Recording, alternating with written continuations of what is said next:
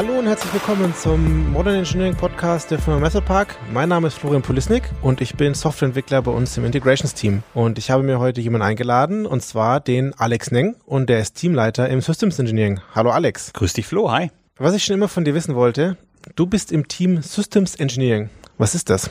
Ja, was ist Systems Engineering? Wenn du da Google fragst, bekommst du bei vier Nachfragen fünf verschiedene Antworten. Und wir haben uns Systems Engineering so definiert, dass wir sagen, wir haben auf der klassischen Seite die Themen Requirements Engineering, Systemarchitekturen oder eben das ganze Themenfeld Test Engineering, also sprich die klassischen Software und Systems Engineering Themen auf den oberen Ebenen, wenn man jetzt ein V-Modell hernimmt. Und wir bei uns im Team versuchen das Ganze auch noch zu verheiraten mit dem Themenfeld Agilität. Also wo können wir sinnstiftend agile Methoden und Praktiken im Bereich des klassischen Software- und Systems Engineering einsetzen? Das trifft sich gut. Ich habe dich auch nicht ohne Grund eingeladen, weil ich würde nämlich gerne heute mal so ein bisschen herausfinden wollen, wann ich welche agile Methode einsetze und wann vielleicht eher nicht oder wie ich zu meiner agilen Methode komme oder ob ich überhaupt ein agiles Thema habe. Wie machst du das bei Kunden? Zuerst mal führe ich ein Gespräch mit meinem Kunden und versuche hier herauszufinden, welche Rahmenbedingungen gibt's. Also einmal sowohl organisatorisch, mit wie vielen Menschen arbeiten wir da, gibt's schon spezielle Vorgehensmodelle, die dort in Planung sind. Dann, was soll auch entwickelt werden? Also reden wir hier von, von einer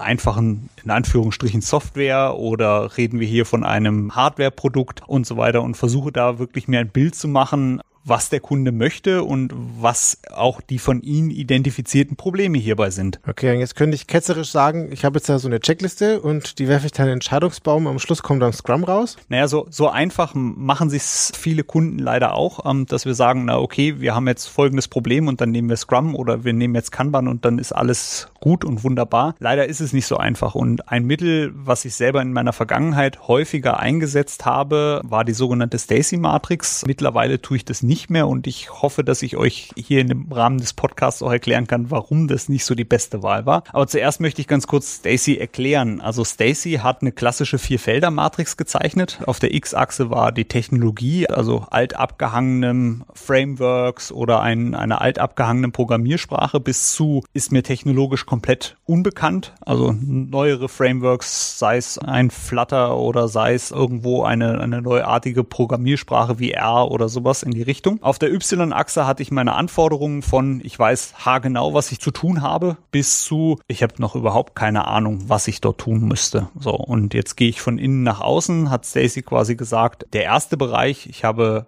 bekannte Anforderungen und ich habe eine bekannte Technologie, ist halt der einfache Bereich. So. Und einfach lässt sich übersetzen mit, ist lösbar mit Best Practices. Also das machen wir einfach, das arbeiten wir einfach streng nach Schema F ab und dann funktioniert das einfach so. Im zweiten Feld, was Stacy zeichnet, ist das sogenannte Feld des Komplizierten. Also ich habe schon ein bisschen anspruchsvollere Anforderungen und meine Technologie ist vielleicht auch in Teilen etwas, ja, anspruchsvoller letztendlich. Und das Feld kann ich eigentlich lösen in der Form, dass ich sage, naja, ich hätte jetzt da einen oder mehrere Experten und die lasse ich einfach auf diesem Problem mal rumdenken. Also nehmen wir jetzt irgendein mathematisches Problem, ne, was ich durch einfach viel Zeit und Nachdenken lösen kann. Ja, aber es ist halt machbar, es ist durchdringbar, ja, gedanklich. So. Stacy sagt halt letztendlich, das ist halt ein kompliziertes Problem.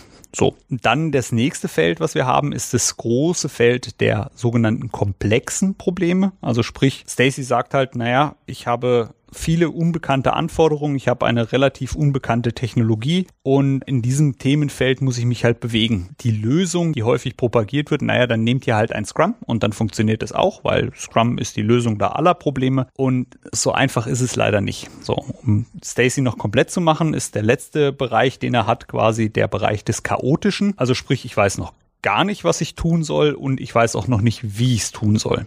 Und wie ich gerade schon so ein bisschen ausgeführt habe, es ist halt etwas komplizierter, als Stacy es da so darstellt. Okay, kannst du das noch mal ein bisschen konkreter machen an einem Beispiel oder so? Kann ich relativ gut. Und zwar nehmen wir als Beispiel einen Webshop. Ich habe an den Webshop folgende Anforderungen. Der soll jetzt mobile-friendly werden, also mobile first. So, jetzt gehe ich zu einem entfahrenen Entwickler so wie dich und sage halt, hey Flo, mach mir jetzt den Webshop mobile first. Ja, ich sag dann, wie schwer kann es sein? Habe ich schon hundertmal gemacht. Alles klar, bin ich dabei. Genau. So, also ist für dich ein total einfaches Problem. Du kennst die Anforderungen relativ genau, du weißt genau technologisch, wie du da hinfassen musst, funktioniert für dich. Wenn ich genau mit der gleichen Anforderung an einen Entwickler gehe, der vielleicht selten mit Webtechnologien gearbeitet hat oder der vielleicht auch noch nicht so erfahren ist, dann ist es für ihn kein einfaches Problem mehr, sondern da sind wir schon wahrscheinlich eher im komplexen Bereich. So, und hier sehen wir schon, dass Stacy eigentlich argumentatorisch, es, es gibt keine Steigerung von einfach zu kompliziert zu komplex, ne, sondern es bedingt sich halt immer. Es ist der Kontext sehr entscheidend, in dem ich mich bewege. Okay, ja. Wäre auch zu schön gewesen, wenn es super einfach gewesen wäre, wenn ich meine Methode daraus finde. Aber jetzt